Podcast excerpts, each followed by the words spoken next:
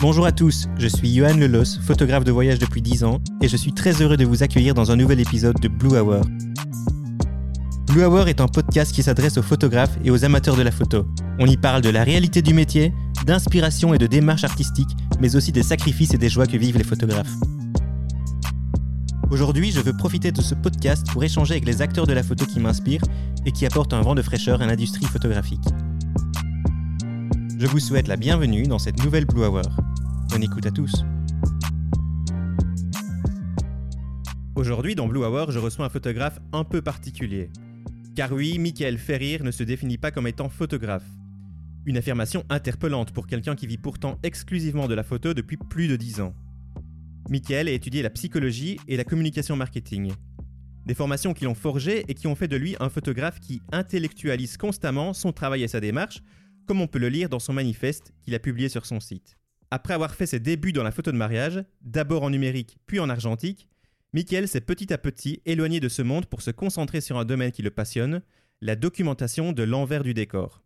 Il a, en parallèle de cette activité, créé sa propre académie qu'il utilise pour partager son savoir et motiver des centaines de photographes à aller plus loin dans leur business. Des photographes qui d'ailleurs reçoivent un email quotidien de la part de Michael tous les jours à 9h tapantes. Aujourd'hui, nous allons donc parler de transition, qu'elle soit professionnelle ou matérielle, de photo argentique, de confiance en soi, de motivation, mais surtout, nous allons parler de l'envers du décor de la vie du photographe Michael Ferrir. Salut Michael, comment vas-tu? Salut, ça va? Et Bah, toi? Super bien, je suis... bah, D'abord, première chose, merci de me recevoir chez toi. C'est la première fois que je suis invité moi-même euh, dans, dans la demeure de quelqu'un, donc merci ben, beaucoup. Très heureux. Euh, écoute, ça fait longtemps qu'on se connaît, ça fait plus de 10 ans maintenant. Euh, et d'habitude, c'est toi qui m'invites dans tes lives Facebook, euh, dans ton, bah, tu m'avais invité comme guest plus ou moins dans tes mails quotidiens, dont on va évidemment parler. Ouais. Euh, et aujourd'hui, bah, c'est moi qui t'invite parce que je pense que tu vas pouvoir apporter énormément de choses bah, à ceux qui nous écoutent euh, et tu vas pouvoir partager ton savoir, ton expérience de photographe. Et donc, merci pour tout ça. Merci à toi. Alors, est-ce que tu peux peut-être commencer par te présenter, sachant que moi-même, j'ai très difficile à te présenter, à te catégoriser. Donc, vas-y. Bon, on peut évidemment parler du parcours, de ce que j'ai fait, euh, de ce que j'ai pas fait. Déjà, pas avoir Par- étudié la Parle-en, parle-en, n'hésite pas. pas avoir étudié la photo. euh, paradoxalement, c'est quelque chose qui est particulier quand on est photographe, mais qui est quand même la règle de plus en plus aussi pour la plupart des photographes. Mais donc, j'ai pas du tout étudié la photo. Euh, j'ai étudié la psycho et j'ai étudié le marketing. Euh, et donc, je pense que ça définit totalement la manière dont je photographie. Euh, et je pense que même, euh, je, même s'il faut mettre une étiquette et dire qu'on est photographe, j'ai tendance à ne pas résumer les choses à ça. Même si, comme je le disais, il faut cette étiquette. Euh, mais les choses qui m'intéressent sont plus larges que ça, comme la plupart des photographes. Et c'est aussi pour ça que c'est intéressant d'avoir des formations différentes, etc. Mais donc, ce qui va définir la manière dont je conçois mon travail, c'est avant tout une rencontre. Et donc, la psychologie va m'aider dans ce sens-là aussi. Euh, et aussi, euh, je pense que la photo s'inscrit de plus en plus dans une communication, dans une manière d'envisager les choses et une relation client. Et ça, le marketing va apporter des outils là-dessus aussi. Donc, tout ce qui est un peu à la croisée des chemins entre la photo ou l'image, même le dessin, euh, la, psycho et, et le marketing va vraiment m'intéresser. Et il y a des tas de choses entre tout ça. On peut parler de neuromarketing, on peut parler de relations clients, on peut parler même du dessin et de la manière dont ça conditionne ce qu'on est capable de voir ou de ne pas voir. Enfin, toutes ces choses-là m'intéressent parce qu'elles vont se trouver à la croisée de, euh, de psycho, comme je le disais, et de toutes les formations que j'ai eues finalement, et qui m'amènent à peut-être avoir un regard qui, qui est coloré par tout ça. Quoi. Donc, c'est un peu une présentation qui n'en est pas une, c'est-à-dire que je sais bien que je parle de ce que j'ai fait plus que de ce que je suis. En tout cas, t'as pas encore dit une seule fois que tu étais photographe. Ou tu l'as Ben- plus ou moins sous-entendu, mais c'est quelque chose. Enfin, moi, je te connais et je suis abonné à tes emails et, et forcément, j'ai fait des recherches pour ce podcast ici euh, à ton propos. Et, et lorsqu'on te connaît ou quand on est abonné à ces emails, on s'aperçoit, enfin, on le lit souvent, c'est que tu le dis toi-même délibérément, tu ne te considères pas comme photographe. Et là encore, tu te présentes et tu te présentes pas comme photographe. Ouais, mais après, je pense que c'est aussi une question de. C'est c'est presque euh, un trait de personnalité. À la limite, quand tout le monde fait d'une certaine manière, j'ai toujours tendance à me poser la question pourquoi on fait pas d'une autre manière? Euh, Et donc, c'est pour ça que je vais dire que je suis pas photographe. Mais quand j'étais photographe de mariage, je disais que j'étais pas photographe de mariage. Euh, quand j'étais en psycho, j'avais pas envie de penser comme la plupart des, des psychos. J'avais pas envie de penser comme la plupart des gens euh, en marketing quand, quand je faisais du marketing. Et à la limite, quand je sors de ces milieux, j'ai plutôt envie de me définir par ces milieux-là. Donc c'est c'est plutôt un peu une envie d'être outsider parce que je pense que chaque point de vue peut se défendre et que du coup, bah, quand tout le monde pense d'une certaine manière, j'ai parfois envie de penser l'inverse, euh, simplement pour l'exercice, simplement pour le jeu, et du coup, bah, je pense que ça définit aussi ma méthode. Euh, si je fais du mariage, je vais me poser la question de pourquoi on le fait comme ça et pourquoi on le ferait pas de plein d'autres manières qui sont possibles. Pareil, quand on est photographe, pourquoi être photographe, c'est être ça Pourquoi est-ce qu'on travaille avec du réel? Pourquoi on travaille pas avec comme un, comme un dessinateur, avec du, de l'abstrait, avec des choses comme ça? Enfin voilà, en tout cas, c'est des questions théoriques qui m'intéressent. Est-ce que c'est aussi pour susciter la curiosité finalement un peu? Bah, il y, a évidemment des enjeux marketing là derrière aussi. Hein. C'est vrai que tu suscites, enfin, quand tu dis l'inverse de la meute, euh, tu suscites euh, l'intérêt. Euh, et en termes de marketing, c'est intéressant aussi. Donc je, te rejoins là-dessus. Il y a une forme de. Ça amène la curiosité, mais c'est pas calculé à la base. C'est-à-dire que j'aime par intention me poser la question du point de vue opposé. Euh, et après, c'est évident que quand tout le monde fait, par exemple, du numérique et qu'on se dit bah, pourquoi je ne le ferais pas en argentique, c'est intéressant comme question et c'est ça qui me mène à ça. Mais, mais je pense aussi que, évidemment, ça a des intérêts marketing et c'est là aussi que tous les domaines dont je parlais se rejoignent.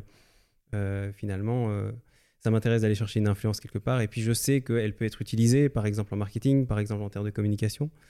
Euh, mais à la base, je pense que c'est vraiment lié à une intention de faire autrement, pas par, euh, par arrogance ou par provocation. vision, un angle différent, quoi. Mais parce que je pense que c'est intéressant de le faire autrement que les autres, quoi. Mhm. Pas, pas parce que je pense être meilleur ou parce que je pense pouvoir le faire autrement, mais parce que je pense que tout le monde devrait se poser cette question-là. Donc un photographe différent, même si pas vraiment photographe, et pourtant qui forme des photographes. Euh, oui, et, enfin, principalement parce que, euh, parce que je me dis que les photographes aujourd'hui échouent principalement pas parce qu'ils sont pas bons photographes.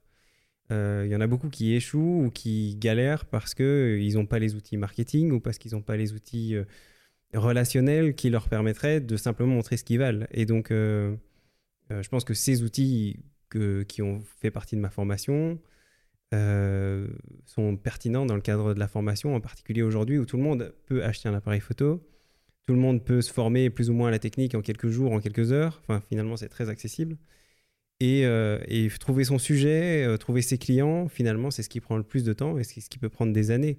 Donc, comme je le disais, je pense que la psycho et le marketing amènent des clés énormes et je suis persuadé que avoir étudié ces domaines-là, à la limite, m'aide plus aujourd'hui que, que la technique photo, quoi, finalement. Tu viens de citer quelque chose, ça m'interpelle. Tu viens de dire, euh, aujourd'hui, les photographes, ils échouent dans. Et donc, tu, sous-entends la notion d'échec avant même de sous-entendre la notion de réussite. Pour toi, aujourd'hui, c'est quoi le, mal des photographes en 2021 euh, Alors, pourquoi est-ce que je sous-entends la notion d'échec? Euh, Parce que je pense qu'aujourd'hui, on dit aux photographes, et on dit à tout le monde, en fait, autour de nous, réaliser une image, c'est facile. En tout cas, c'est ce que ça laisse penser. Et donc, la première réalité à laquelle est confronté quelqu'un qui essaye de faire une image, qu'il soit photographe, qui se prétende photographe ou pas, la première réalité à laquelle il est confronté, c'est que c'est pas si facile que ce que ça semble être.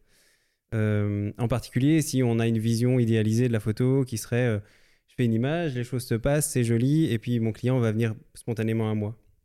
Et je pense que du coup, je définis en, termes d'échec parce que je me rends compte que euh, face aux gens que j'ai en face de moi, enfin les, gens que j'ai en face de moi qui veulent se développer, ils sont face à ces obstacles de manière permanente. En gros, on leur, on leur montre le sommet d'une montagne et on leur dit pas qu'il va falloir escalader pour y arriver. Euh, et donc, je le définis en termes d'échec parce que la première réalité, c'est cette pente euh, qu'il va falloir escalader et, cette, et ces outils qu'il va falloir avoir pour pouvoir la gravir, quoi, la montagne. Est-ce que tu penses que c'est c'est propre à notre génération, propre aux photographes de 2021, ou tu penses que ces, ces freins, ces obstacles, ils ont toujours été là dans, dans le domaine de la photographie? Je pense même que c'est plus large que le domaine de la photo. Euh, je pense qu'il y a une, enfin, je pense qu'il y a un vrai, une vraie différence générationnelle qui est en notre faveur. Hein. Je pense que l'accessibilité de tout, elle est hyper bonne dans tous les domaines, que ce soit acheter un appareil photo euh, ou l'accès au savoir. Finalement, si on se reporte juste à nos parents, le savoir il était détenu par l'école et il n'y avait pas accès à Internet où il fallait aller à la bibliothèque. Finalement, tout ça était moins accessible. Pareil pour le capital. Euh, si on voulait lancer son entreprise, il fallait avoir un très très gros capital pour pouvoir le faire. Aujourd'hui, tu as un MacBook, même pas, tu as un iPad ou enfin même un iPhone. Tu peux lancer un business et ça va pas te demander un capital énorme non plus. Donc toutes ces, enfin, c'est vraiment beau d'avoir ça. C'est une opportunité de dingue. Et ça, il y a une vraie différence générationnelle. Par contre, euh, à l'époque, il fallait de l'argent, il fallait du capital, il fallait les reins solides pour lancer quelque chose. Aujourd'hui, il faut peut-être moins ça, mais ça nécessite un investissement différent en temps, en énergie et en, en expérience, en motivation. Et donc, je pense que c'est un leurre de penser que c'est plus simple aujourd'hui. C'est plus simple sur ce critère-là du capital, de l'accès.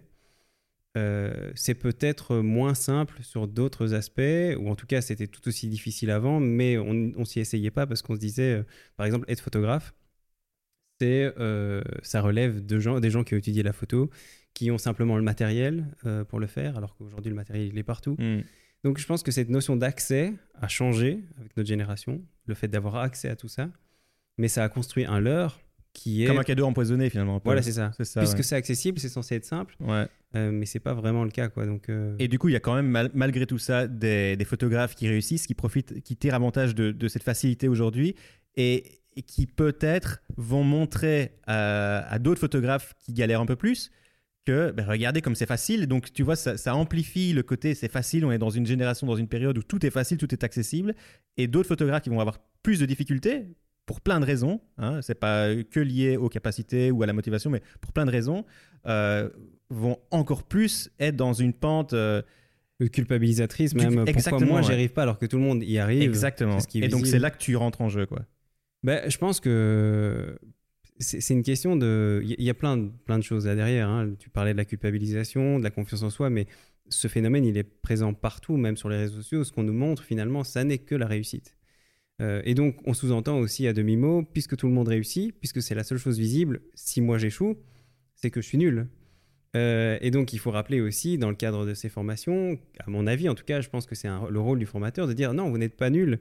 Euh, vous êtes confronté à une chimère qui est ce truc de pseudo-réussite, mais que dans ma réalité et dans ta réalité, dans la réalité de tous les photographes, il y a une galère énorme avant de se lancer. Je veux dire, ça fait maintenant 10-12 ans que je suis photographe, euh, j'ai commencé à vraiment en vivre et à savoir ce que je voulais faire. Euh, et encore, c'est un chemin permanent. Il y a seulement 2-3 ans. Enfin, j'ai l'impression de construire ma voie et que c'est quelque chose de perpétuel, etc. Et je pense qu'il faut aussi ramener de l'échec. C'est peut-être pas pour rien que j'ai abordé le problème par ce, par ce point-là.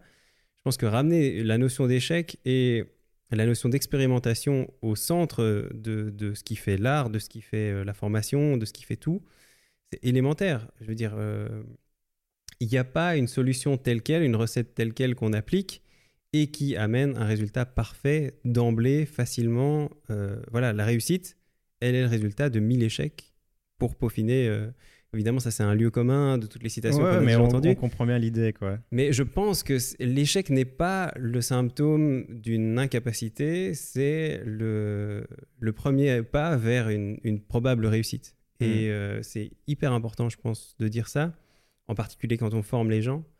Euh, mais l'expérimentation est au centre de tout. Enfin, finalement, on, on découvre le chemin en marchant. On n'apprend pas le chemin et puis tout ça, tout est simple. Quoi. Il, faut, il faut y aller, il faut débroussailler, il faut parfois euh, escalader une, une, pente. Enfin voilà, je, prenais cet exemple de la montagne.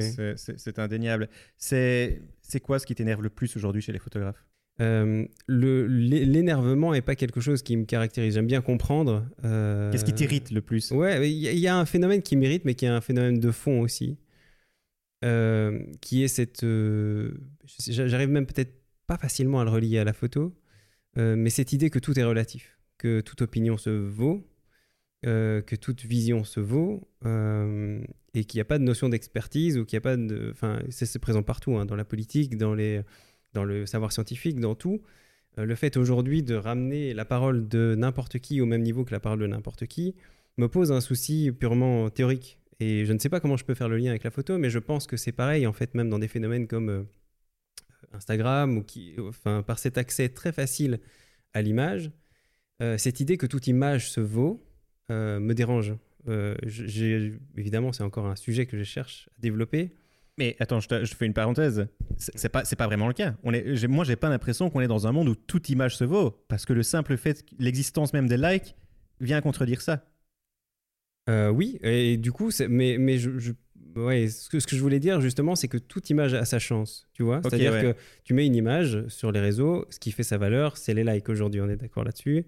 Euh, et même à la limite, on pourrait critiquer ça, que, la, valeur, mort. la valeur est donnée par le like, Ouais. alors que ça devrait être autre chose, à mon avis, qui donne la valeur à une image. Encore que c'est discutable, hein, c'est le, principe de la démocratie finalement. hein. Le vote, tu as plus de votes, tu gagnes, c'est pareil pour une image. Enfin, finalement, c'est louable. C'est Mhm. ce Non, mais ça a sens, basé notre, modèle même politique. Mais euh, et finalement, il y a presque une critique sociale derrière ça. Bon, je veux pas partir dans des, dans des délires euh, euh, politico-sociétaux, mais en fait, c'est presque ça. C'est-à-dire que le like est la symbolisation pour l'image de ce qu'est le vote pour la politique. Euh, et quand on dit euh, c'est pas le nombre qui fait la qualité euh, d'une image, ce que je crois, qu'est-ce qu'on dit alors de la politique, de la démocratie, quand on dit c'est le vote qui fait la qualité d'un homme politique? Donc je pense qu'il y a un vrai débat de société derrière tout ça.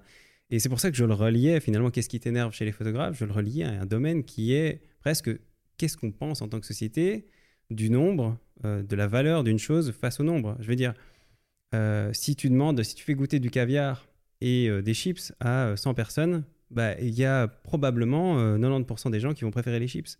Ça ne fait pas des chips un mets de qualité. Ça ne fait, ça, ça ne fait pas la valeur. Enfin, c'est c'est un exemple bidon, évidemment. C'est un peu Non, mais on comprend l'idée, ouais. Mais c'est un exemple que je donne souvent en formation aussi. Tu auras beau fabriquer du caviar avec tout l'amour que tu veux et que ça a cette valeur-là. Si les gens en face de toi ont envie de bouffer des chips devant la télé, c'est ça qui va gagner, c'est ça qui va l'emporter. Et donc il faut garder ça en tête. C'est pas parce que t'as pas eu beaucoup de likes, c'est pas parce que tu as échoué sur tous les projets que tu as fait que ça n'a pas de valeur. Ça a peut-être une valeur qui n'est pas estimée socialement et ça vaut le coup de- d'en tenir compte. quoi. Mais du coup, où est, euh, où est la place pour la démarche artistique alors? Si finalement tu te bases que sur euh, la popularité d'un travail, Voilà, ouais. si tu te fies juste à ce que tes potentiels clients ou ton audience ou la masse aime, où est, où est la place pour la démarche artistique? Elle est pareille qu'en politique. Qu'est-ce qu'on fait du clientélisme? Enfin, Si on tient compte seulement du vote et qu'on érige toute une politique euh, en fonction d'un vote, bah, finalement, où est l'ambition? Où est le leader? Où est le... Hmm. Donc, c'est même, euh, j'avais fait un, email quotidien sur ce thème-là. On n'est pas des, enfin, moi j'ai tendance à dire aux photographes, on n'est pas des influenceurs. Enfin, c'est bien d'être influenceur, mais ça a une fonction précise d'influence. Euh, en tant que photographe, moi je pense qu'on a un autre rôle, un rôle euh, que je, je rapprocherai peut-être de l'art, même si ça peut paraître prétentieux, mais qui consiste en tout cas à dire, on se fiche de la tendance. La tendance n'est pas notre sujet. Notre sujet est de construire quelque chose qui a de la valeur au-delà de la tendance euh, ou indépendamment de la tendance. Et après, il se fait que de temps en temps, c'est bien fait, ça fonctionne, ça attire des gens, euh, mais c'est pas en tout cas ce qui doit, à mon sens, diriger ma, ma pratique photographique. Et je pense que ça devient de moins en moins possible. hein. Donc, euh, je ne suis pas en train de m'ériger comme euh, celui qui est capable de le faire malgré ce que tout le monde fait. Je pense qu'on est tous piégés là-dedans et qu'on a tous ce biais qui consiste à dire aujourd'hui, si une image fonctionne, elle va faire des likes. Si une image est bien, elle va faire des likes. Alors que on sait tous bien que nos images préférées, quand on les met sur les réseaux, Elles font pas de like, c'est pas celle-là qui marche. Quoi. on le sait. Euh, et puis par contre, une image qu'on n'estime pas forcément, mais euh, parce qu'il y a une paire de fesses un peu visible derrière ou quoi, ça va fonctionner. Et c'est, on pourrait considérer que c'est triste, mais c'est là aussi notre nature humaine en fait. hein. Euh, et on, est, on est ceux qui subissent la sentence du like, mais on est aussi ceux qui Bien sûr, font les on, likes. on- quoi. on fait, on est un acteur, à- à- à- à- enfin, on, on est un acteur à, part entière à du part truc, quoi. entière. Merci, je cherchais mon mot. Euh, on a bien dévié de, Ouais, du sujet je de base parce que je me sentais souvent, partir non, non, mais politique. attends, mais moi j'adore ce genre, euh, ce genre de, de discussion et d'échange. Mais d'habitude, je commence toujours mes épisodes en parlant vraiment du travail du photographe. Et là, on était déjà dans un, dans un, dans un Suffira truc de faire un complètement- montage ouais, et ouais, d'inverser on- le truc. Bon, non, mais il y a une question que je vais te poser. C'était ma première question, je ne l'ai pas encore posée Yes. en parcourant ton travail, c'est plus ou moins impossible de définir quel genre de photo tu fais. Euh, il fut un temps, tu étais photographe de mariage. Là, c'était facile. Michael Ferry, photographe de mariage. Aujourd'hui, Michael Ferry, il fait quoi? Il fait quel, genre de photo? Euh, bah, c'est une très bonne question là aussi. Et euh, en général, j'ai l'habitude de dire que je suis photographe backstage euh, parce que ça définit ma, mon approche, quel que soit le domaine dans lequel j'ai travaillé depuis le début en fait. Et je m'en étais pas rendu compte au début. Mais même en mariage, je disais très explicitement, euh, je ne suis pas photographe de mariage, ça tu t'en doutes, mais je disais, ce qui m'intéresse, c'est pas le mariage, parce que le mariage en tant que tel, pour moi, n'est pas un sujet. Un mariage, c'est un contrat, il n'y a pas d'amour a priori pour moi dans un mariage. Ce qui m'intéresse, c'est tous les gestes qui ne sont pas le mariage et qui témoignent d'un amour qui serait caché derrière tout ce décorum qui, qui n'est rien pour moi, tu vois. Et donc, ça, c'était vrai pour euh, le mariage. Et c'est pour ça que je définirais ça comme backstage, parce que je cherche ce qui est caché derrière. Euh, Donc dans backstage, il n'y a pas de notion d'événementiel. Ça englobe l'événementiel, mais pas que. Quoi. Tu vois, c'est plus une approche, mais c'est parce qu'on m'a demandé aussi de définir comment je me catégoriserais. Mais backstage, ça peut s'appliquer à tout. Pour un artisan, par exemple, c'est être conscient qu'un objet fini, c'est pas un objet fini, c'est euh, six mois de réflexion, euh, deux heures de, de confection, j'en sais rien, mais ce qui m'intéresse, c'est cette partie-là. C'est cette partie qui n'est pas montrée parce que ce qui est montré, finalement, aucun intérêt à le refotographier. Tu vois, il y a un truc comme ça qui me semble souvent être une redite. Euh, un spectacle qui se passe, bah, si tu te mets en tant que photographe, c'est la chose que tout le monde aura vue. Donc en fait, tu fais une photo d'une chose qui existe déjà. Où est l'intérêt? Euh, si tu fais une photo d'un objet, un style pack shot ou un truc comme ça, bah, en fait, euh, l'objet, il est là, il est fini, il a, il, a sa, il a son existence propre, et tu vas refotographier cette existence. C'est comme de dire je t'aime en faisant un cœur avec les doigts. Pour moi, c'est tu, tu surlignes quelque chose mm. qui existe déjà. Pour moi, ce qui m'intéresse quand un objet est fini, c'est tout ce qui n'est pas montré et qui fait que cet objet est beau. Alors, certaines marques sont contre, par exemple, hein, et disent non, non, on n'a pas intérêt à montrer ça, euh, ça fait partie du mythe de la marque, etc. Mais en tout cas, dans tout ce que j'ai fait, ce qui m'intéresse fondamentalement, c'est ça parce que c'est là que je veux aller. Si je vois un, rien, moi, un sac qui me paraît magnifique, qui est vraiment parfaitement réalisé, ce qui va m'intéresser, c'est quelle est la petite main qui est derrière, quelle est la technique de couture qui est derrière qui mène à ça, comment est-ce que euh, la personne l'a pensé pour que ça, ça, fonctionne parfaitement et ça soit parfaitement euh, euh, bien calibré. Ça, ça m'intéresse. Et donc, c'est pour ça que photographie. Photographe de backstage. Est-ce qu'on pourrait dire aussi euh, photographe documentaire de la vie de tous les jours ou de Monsieur et Madame tout le monde ou c'est trop Je suis pas certain en fait, parce que euh, mais c'est intéressant hein, comme question parce que du coup ça m'oblige à me positionner par rapport à ça, par rapport à, au mot documentaire et par rapport à quotidien. Euh, par rapport à documentaire, je pense qu'il y a une approche presque photojournalistique qui qui va pas convenir tellement parce que je suis dans un dans un registre qui se rapproche peut-être plus de l'art et donc du coup qui interagit vraiment avec les choses. Je suis pas dans la sacralisation de, de l'objet qui doit rester euh, comme il est. Euh, pour moi, les choses peuvent être changées, en tout cas dans mon, dans mon approche. C'est pas parce que je fais du backstage que je vais pas le mettre en scène. C'est ça, la mise en scène est permise. Quoi. Voilà, c'est ça. Et même à la limite, je pense qu'elle défend parfois plus de naturel parce que, je te donne un exemple, mais euh, si on essaye par exemple de... de c'est un, truc, un problème qui se présente souvent sur mes, sur mes reportages. Euh, je te donne l'exemple d'une marque il y a deux semaines où je shootais un, des œnologues qui goûtaient du vin, euh, ou du champagne plus précisément. Et euh, ils devaient donner des notes à ce champagne. Et donc le geste que je devais exprimer, c'était sentir, noter et puis discuter de la qualité du vin, de ses mmh. saveurs, etc. Et donc, en fait, la réalité de leur métier, c'est qu'ils écrivent sur un iPad. Sauf que moi, ce que je veux dire, c'est cette personne prend des notes. Et quand elle est sur un iPad, à l'image, on voit pas, qu'il prend des notes. On a l'impression qu'elle joue, on a l'impression qu'elle est, euh, enfin qu'elle fait un truc qui n'est pas qu'elle travaille euh, sur du bureautique. Et donc dans ce cas-là, typiquement, je vais lui demander d'avoir un carnet, d'avoir un crayon, parce que ce que je veux, c'est qu'on comprenne qu'elle est en train de prendre des notes. Hmm. Et je pense que là-dessus, ça me différencie du documentaire au sens strict, parce que ce qui m'intéresse, c'est pas la réalité des choses. Ce qui m'intéresse, c'est que le message soit limpide, soit clair, etc. Donc par rapport à documentaire, je me définirai pas comme ça parce que je te le disais, la mise en scène est permise, etc. Et le, en tout cas, ce qui compte, c'est euh, l'objet et pas forcément euh, l'intention. Euh, et après, sur le quotidien, peut-être qu'il y a une notion de quotidien, parce que si par exemple je vais shooter un défilé, en tout cas si mon sujet est un défilé de mode, ce qui va m'intéresser, c'est les 5-6 jours qui précèdent le défilé, et pas le jour J, parce que je pense que là tout est déjà fait. mais les 5-6 jours, les nuits blanches avant, etc. Donc il y a une notion de quotidien, mais plus une notion de durée, peut-être même à la limite. donc j'aurais tendance à dire photographe du temps long plutôt que quotidien.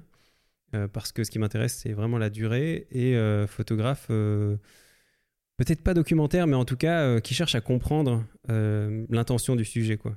Reportage, quoi, plus ou moins. Ok. Euh, mais j'adore la réponse. Euh, elle, me, elle me convient tout à fait. Euh, bon, ben parlons. Je vais te poser une question. C'est pas vraiment une question. Je vais te faire interagir sur, sur quelque chose. D'habitude, c'est en tout début d'épisode. Et là, on est déjà au, au quart. Donc, je demande à tous mes invités de, euh, de présenter un objet, un objet qui leur tient à cœur, un objet qui est, qui est important dans leur vie, ainsi qu'une photo, une photo qu'ils ont prise, une photo qui est importante pour eux. Est-ce que tu peux nous présenter ta photo? Alors, la photo. Euh, alors, c'est une photo de Stromae que j'ai faite maintenant. Je pense que c'était en 2014. Donc, ça fait euh, ouais, bien 6-7 ans. Ouais. C'était la première fois que je shootais en argentique. La première fois que je shootais pour Stromae.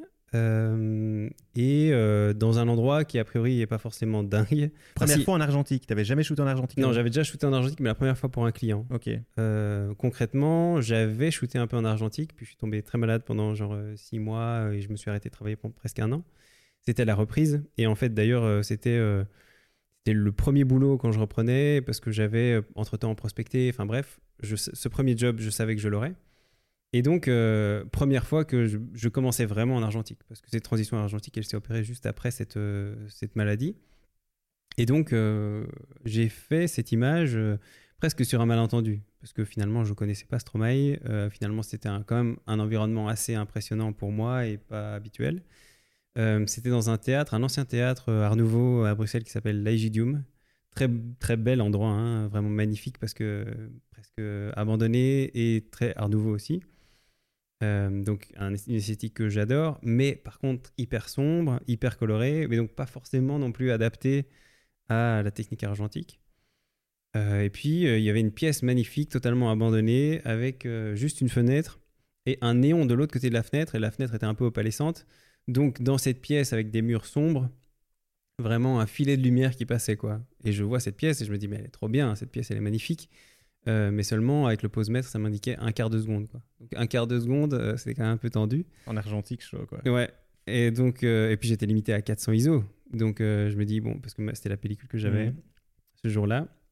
Donc je me dis comment je vais faire ça? Et puis je sais pas, à un moment, Paul passe devant moi, enfin Stromae passe devant moi et je lui dis oh tiens, ça te dirait de venir avec moi juste dans la pièce, alors que je ne demande jamais ça à personne. Je suis très mal à l'aise pour demander un portrait, etc. À la limite, il faut que ça soit dans un, enfin sur des mariages par exemple, si la Ça se personne met tout seul, quoi. voilà, c'est ça. Donc je lui demande, première fois que je lui demande, il s'installe euh, simplement sur une chaise, il croise les jambes, il met ses mains, et je, je pense que je vais travailler un tout petit peu la, la posture pour que ça ressemble un peu à une posture de Joconde, un truc euh, vraiment euh, très cadré, très posé, presque un peu comme on pose, comme on posait au début du siècle passé, quoi. Ouais.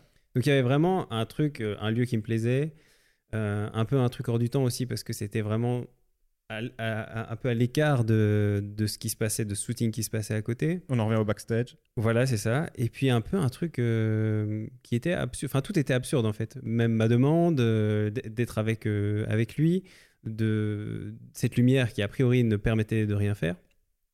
Et du coup, je me mets dans un coin de la pièce, je l'installe. Je savais qu'il fallait aller relativement vite parce que finalement, il devait gérer la DA du, du shoot.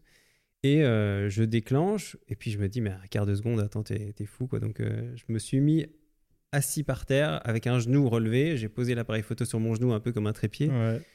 Et j'ai fait 4-5 images. Et puis après, j'ai été faire 4-5 images de son visage un peu plus près. Euh, et puis l'image finale est un montage entre une image horizontale où on voit bien son visage et où c'est net, par chance, un, un quart de seconde, et son, son buste complet qui est un peu flou en vrai, mais puisque son visage est net et que j'ai je l'ai rapporté sur cette image-là, ça fonctionne. Donc cette image a une histoire. Euh, cette image marque le début pour moi de quelque chose de différent. Euh, et puis aussi, euh, elle, est, elle est pour moi pas iconique, mais elle, est, elle a une, une aura qui s'approche de la peinture dans, la posture qu'a adoptée Paul à ce moment-là. Donc c'est resté l'image que je préfère et c'est dingue parce que finalement c'est une des premières images qui correspond à, ma manière de fonctionner actuelle en argentique, etc. Et donc c'est comme si c'était la, la première, euh, la première carte que j'ai jouée et, et encore aujourd'hui, je, je pense que je n'ai pas fait mieux. Après j'espère que ma meilleure image sera euh, celle que je ferai demain ou dans C'est 10 ça, ans. ou- Bien sûr. Mais en tout cas, euh, elle a cette saveur-là de, de ce moment-là et, et qui reste dans ma mémoire. Quoi. Il représente vraiment une espèce de renaissance, quoi. Oui, et puis en fait, ce qui m'a marqué aussi, c'est que bah, dernièrement, j'ai re-shooté pour, pour Stromae et en, en discutant avec lui, je- cette image est revenue comme ça. Euh, je, je pense que c'est euh, Co- Coralie, euh, sa, sa femme, qui disait Ah oui, cette image, je m'en souviens. Et Paul a toujours cette posture-là. À chaque fois qu'il reprend cette posture-là, je repense à cette image que tu as faite de lui. Donc, il y a quand même un truc presque comme une, une lumière qui perce à travers. Enfin, Mhm. j'ai l'impression que cette image me poursuit, quoi. Et d'ailleurs, c'est celle que je resserre toujours quand on me pose cette question, parce que finalement, pour un photographe, c'est une question fréquente. Mais c'est intéressant d'évoquer l'histoire qui est derrière, qui n'est pas toujours évoquée. Il y, a tout- y a une histoire derrière chaque image. C'est ça qui est fascinant Ça aussi, c'est que derrière chaque image qu'on fait, tous, tous les photographes, euh, il y a toujours une, image, une, une histoire euh, allez, qu'on connaît, quoi. Tout à fait. Et alors, euh, tu nous as amené des boîtes. Yes. Alors Ah. ça, c'est les objets. Et ça va évoquer ce que je disais tout à l'heure. Je sais pas si on va le voir. ou bien on En l'intégrera. tout cas, il y aura des photos pour ceux qui écoutent le podcast en audio. Ce genre de choses, ça me fascine. Genre, Ok, La donc précision- pour ceux, pour ceux qui ne voient pas, euh, vraiment ceux qui écoutent le podcast en audio, allez voir, euh, allez voir sur, euh, sur YouTube. Je ne sais pas si on verra vraiment bien les gestes de Michael, mais ça vaut de l'or. à la limite, on le filmera, on l'intégrera. Michael est en extase de voir des boîtes qui sortent, des boîtes qui sortent de boîtes. Non, mais tu vois la précision du truc. Alors après, évidemment, on s'en fiche, mais euh, ça donne aussi une idée de. De... Il y a un truc très instrumentalisé et très harmonieux en tout cas dans ce. C'est ce que je, dis- je décrivais tout à l'heure quand je disais euh, ce qui m'intéresse, c'est le processus backstage. Je sais qu'est-ce qu'il fait quand je parlais du sac qui était parfaitement fait, quel est le système de couture qui a été choisi, la main précise qui a, qui a confectionné ça. Ça m'intéresse, mais ça m'intéresse jusque dans des objets comme ça. Alors, c'est une boîte, euh, là, c'est une boîte de bougies, on s'en fiche. Mais moi, en général, j'achète, ça m'arrive très souvent, d'acheter des objets juste pour la boîte, quoi. La boîte m'intéresse. euh, ici, on a acheté des bougies, évidemment, les bougies, elles sont cool. Mais la boîte, je vais la garder, quoi. D'ailleurs, on se fout toujours de ma gueule parce que j'ai mille boîtes. euh, genre, je garde les emballages de tout parce que c'est. c'est- Allez, si quelqu'un va dans la précision aussi fort pour euh, le packaging de son produit, ça donne une idée de toute la précision qu'il peut y avoir ailleurs, quoi. Ça reflète un Euh, peu ton côté perfectionniste au final. Peut-être, enfin, je, je sais pas si je suis moi-même bien qualifié pour dire que je suis perfectionniste, mais en tout cas, euh, ça reflète l'intention que j'aimerais mettre dans mon travail. C'est-à-dire, et là aussi, parce que c'est le backstage qui m'intéresse. C'est-à-dire, c'est la, c'est la doublure dans une veste ou je suis fasciné par ces choses-là. L'intérieur d'une chaussure, euh, l'intérieur d'une ouais, par le veste. côté matériel. Et je me souviens quand tu faisais du mariage, euh, déjà tu prenais un soin incroyable aux albums que tu remettais à tes mariés. C'était euh, déjà ils étaient, c'était vraiment du côté ultra qualitatif. C'était des albums premium. Puis quand tu as fait ton portfolio, ton premier portfolio papier, pareil, tu as été très très loin jusqu'au détail même du grain, etc. Donc visiblement, tu accordes une grande importance au toucher, aux matériaux. Quoi. Aux objets, je pense. Mais, parce, mais je sais pas, c'est presque comme un talisman. Pour moi, il y a quelque chose de sacré derrière un objet. euh, puis c'est bizarre parce que quand tu m'as posé la question, quel objet tu choisirais je savais pas trop quoi dire. Euh, et c'est Julien, un ami en commun, qui m'a dit ah, mais pourquoi pas une boîte? Et il se fait que j'y avais pensé. Euh, Sauf qu'il y a tellement de boîtes que je savais pas laquelle choisir. Mais, euh, mais finalement, bah, moi aussi, maintenant, je remets mes images dans une boîte qui a été confectionnée euh, par un artisan local. Ok, ça c'est la boîte Michael Ferrir du coup. voilà, ça, c'est bah, c'est la boîte qui a été fabriquée. Et là aussi, on a réfléchi à comment est-ce qu'on la constitue. C'est de l'origami, donc c'est que du pliage, c'est pas collé. Enfin, il y a une vraie réflexion là derrière. Mais après, évidemment qu'il n'y a que moi qui sais ça. Euh, même, euh, il y, a- il y a un léger embossage sur la face qui correspond à un ratio euh, 4 tiers, qui correspond au ratio de mes images, etc. Finalement, on s'en fiche et personne ne le saura. Euh, mais cette réflexion poussée dans le détail, je pense, me rassure et me, ouais. et me, enfin, me met dans une situation qui me convient. Euh, mais ça va, ça va très loin. Parfois, c'est même obsessionnel. Parfois, genre si j'avais fait une vidéo à un moment sur euh, ma méthode et ma manière de, de photographier, etc. On avait choisi une musique avec un rythme qui était en 4 par 3 pour que ça corresponde au Ouais, ratio de mes. Enfin, il y avait des choses comme ça ou euh, des patterns qui arrivent sur les sur l'arrière de mes tirages qui étaient aussi selon un ratio 4 par 3 Enfin, il y avait vraiment un, un travail là, là derrière qui en fait ne sert à rien d'autre que à, euh, à moi être certain que tout est aligné. Et peut-être que certaines personnes le perçoivent. J'imagine que les gens qui sont comme moi doivent le, perçu- le- le- le percevoir. Mais euh, au final, je pense que c'est ça l'idée. C'est que peu importe qu'on le perçoive ou pas, ce qui m'intéresse, c'est de le faire. Et je pense que c'est ce que je cherche aussi chez mes clients quand je les photographie. À chercher derrière ce qu'on perçoit, tout ce qu'ils ont mis comme obsession. Peut-être que mon sujet, c'est ça. C'est les obsessions des gens euh, et les choses Et qui t'en les viens à douter que t'es perfectionniste. Non, je pense que je suis perfectionniste. Mais que finalement, pour moi, c'est pas. euh, C'est pas une caractéristique dans la mesure où je pourrais pas faire autrement, mais je pense que c'est le propre des, obsessionnels. Ouais. Mais euh, voilà, je, je pense que c'est. Peut-être qu'on pourrait dire que je suis perfectionniste, mais sur certaines choses, pas du tout, par exemple. Euh, c'est parce que ça, ça me tient à cœur. Mhm. Mais euh, il y a des choses où je serais pas perfectionniste, je pense. Alors, sur ton site internet, Ouais. j'ai trouvé quelque chose que je n'ai retrouvé nulle part ailleurs. En tout cas, nulle part ailleurs chez les photographes. Un manifeste. Ouais. Alors, assez surprenant, j'ai beaucoup aimé l'idée. Euh, comme je te dis, c'est quelque chose. de- je- c'est assez rare de trouver ça sur le site d'un photographe. Souvent, c'est plutôt dans. C'est tellement une approche marketing, je trouve, d'avoir un manifeste inscrit euh, que c'est. On va plutôt le retrouver sur des sites d'agences de com, euh, des, des boîtes, euh, enfin, des entreprises, mais où il y a vraiment une relation directe avec un client. Et au final, un photographe a aussi une relation avec un client, donc euh, pourquoi pas.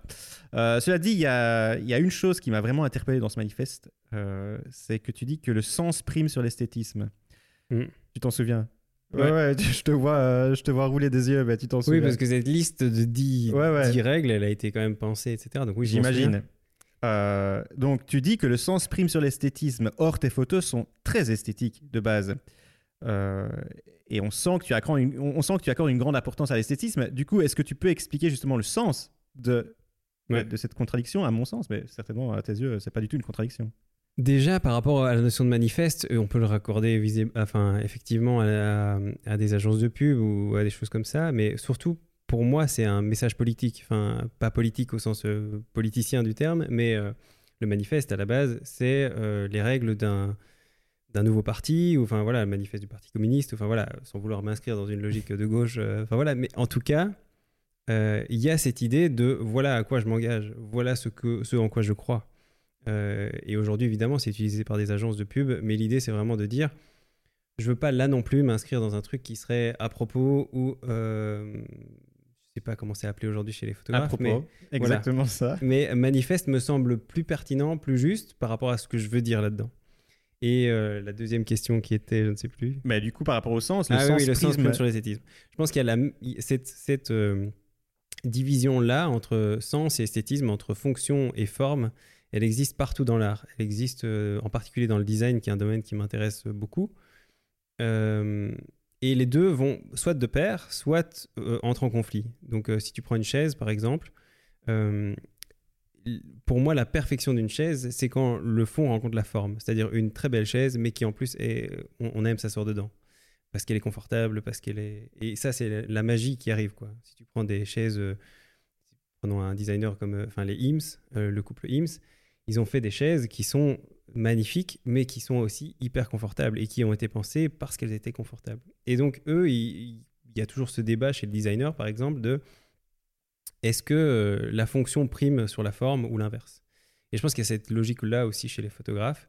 Euh, et on en parlait tout à l'heure avec le photojournalisme. Est-ce que euh, le sens prime sur l'esthétisme ou est-ce que l'esthétisme prime sur le sens?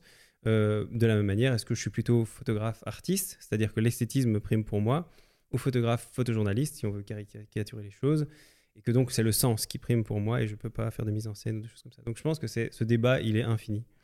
Ce que je dis dans ce manifeste, c'est juste que pour moi, s'il faut choisir entre les deux, je choisirais le sens. Parce que euh, parce que c'est lié à cette notion de backstage.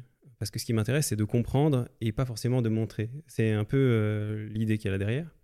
Mais, euh, mais au final, mon, mon ambition, c'est quand même d'arriver à mêler les deux. C'est-à-dire qu'une image doit être belle et avoir du sens. Euh, C'est l'ambition de tous les photographes, finalement. C'est Oui. pouvoir raconter une histoire qui a du sens à mais selon l'ordre dans lequel tu le places, et ça c'est paradoxal parce que de nouveau, si je dis le sens prime sur l'esthétisme, là je m'inscris plutôt dans une logique, une logique photojournalistique, puisque je dis ce qui m'intéresse c'est d'être fidèle à mon sujet, d'être Mhm. dans le reportage, etc. Euh, mais je pense que ce sera variable. À certains moments, ce sera plus l'un, à d'autres moments, ce sera plus l'autre. Euh, mais je pense qu'aujourd'hui, on est, on est beaucoup dans l'esthétisme et que c'est peut-être aussi, enfin, sur Instagram, on- beaucoup dans l'apparence. Aller à contre-courant. Peut-être aller à contre-courant, mais en en tout cas, je pense que cet esthétisme est trop présent et que c'est une manière de dire, pour ça que c'est un manifeste, c'est une manière de dire attention, le sens euh, euh, prime pour Mm. moi euh, actuellement. Peut-être que si le sens était premier, je dirais l'inverse. Euh, parce que je pense que les deux sont défendables, comme je te disais, mais euh, si tout le monde euh, voulait être rationnel et mettre du sens dans ce qu'il fait, peut-être qu'à un moment je dirais attention, il faut quand même que les images soient belles. C'est juste une manière de prendre le contre-pied pour dire autre chose que ce qui est dit par. euh, Ouais, ouais, je Par la comprends mieux. Alors, comme presque tous les photographes de ton âge, donc pour situer dans la trentaine, tu as commencé par la photo numérique. Ouais. On est quasi tous dans le cas. Et puis un jour, tu t'es décidé, je vais découvrir le fabuleux monde de l'argentique. Pourquoi Comment? Alors, comment euh, Parce que le comment définit le pourquoi, je pense. Euh, au départ, moi, je suivais des photographes qui étaient très, très numériques. Euh, Benjamin Brolet, pour ceux qui sont de ma génération, Mmh. c'est une évidence.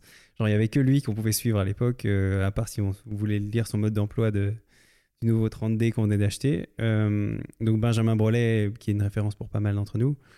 Je suivais aussi un Suisse qui s'appelle Valentin Floreau, euh, et vraiment des photographes qui étaient euh, avec des couleurs très numériques, c'est-à-dire vraiment très éclatantes, une précision aussi très numérique, et j'aimais ça. Et même une esthétique très, très contemporaine ou très numérique, dans le sens Très où elle lisse. était très lisse, très joyeuse, très souriante, très fun. Et à la limite, je me suis un peu perdu là-dedans au début, en essayant de reproduire ces images-là qui n'étaient pas moi d'une certaine manière.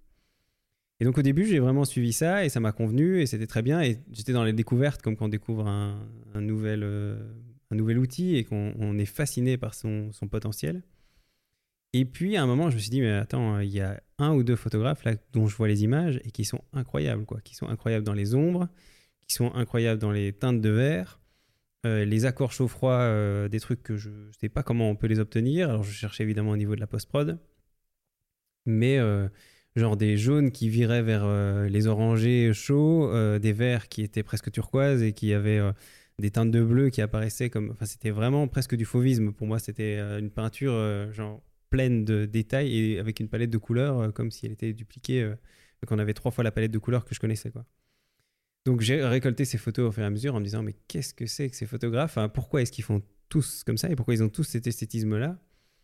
Et dedans, il y avait José Villa, il y avait, euh, euh, il y avait Jonathan Canlas, il y en avait d'autres. Euh, et puis à un moment, je me suis rendu compte que tous ces photographes faisaient de l'argentique et que tous ces photographes travaillaient avec un même appareil photo qui était le Contact 645. Donc bah, je me suis dit, ah, il y a peut-être quelque chose à creuser là derrière. Donc j'ai acheté un appareil photo argentique. À la base, pas un Contact 645, euh, j'ai acheté un Mamiya 6.7 et j'ai commencé à faire des images avec ça.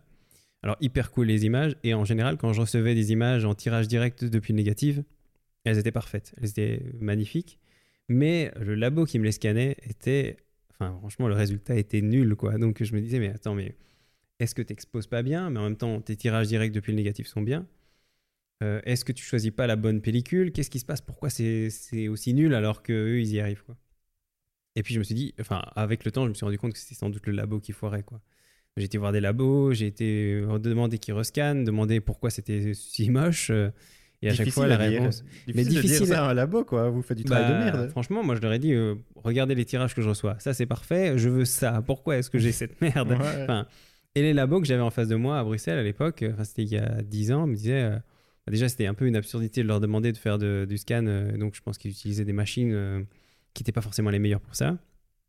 Et euh, les labos me disaient Ah bah, on sait pas. de toute façon, en gros, ils n'avaient pas la machine pour faire mieux que ça. Quoi. Et donc, je me suis renseigné sur les labos que ces photographes utilisaient. À l'époque, Richard Photolab, donc aux États-Unis. Et j'étais prêt à envoyer à Richard Photolab. Et il se fait que c'était en 2000, euh, je pense que c'était vers 2014, un truc comme ça. Peut-être un peu plus tard, j'en sais rien. Mais à cette époque-là a été lancé Carmen Cita, qui est un labo qui est en Espagne. Et qui était euh, dans la même veine, qui, se défendait de la même manière, en tout cas qui utilisait les mêmes codes de communication. Et donc, je me suis dit, testons ça. Et c'était bingo dès le départ. Et ce que j'ai appris par la suite, parce que j'étais me former auprès de José Villa et de Jonathan Callas, qui étaient ces deux photographes que je suivais. Donc une formation au Mexique et une formation à, Hawaï. Et quand j'ai rencontré Canlas à Hawaï, il me disait ah ben ah, tu connais Albert, Albert qui est le boss de Carmen Cita. Carmen Cita. Il m'a dit ah mais je connais bien Albert, j'adore ce gars. Puis on a discuté un peu et en fait Albert a été se former avec Canlas dans son labo.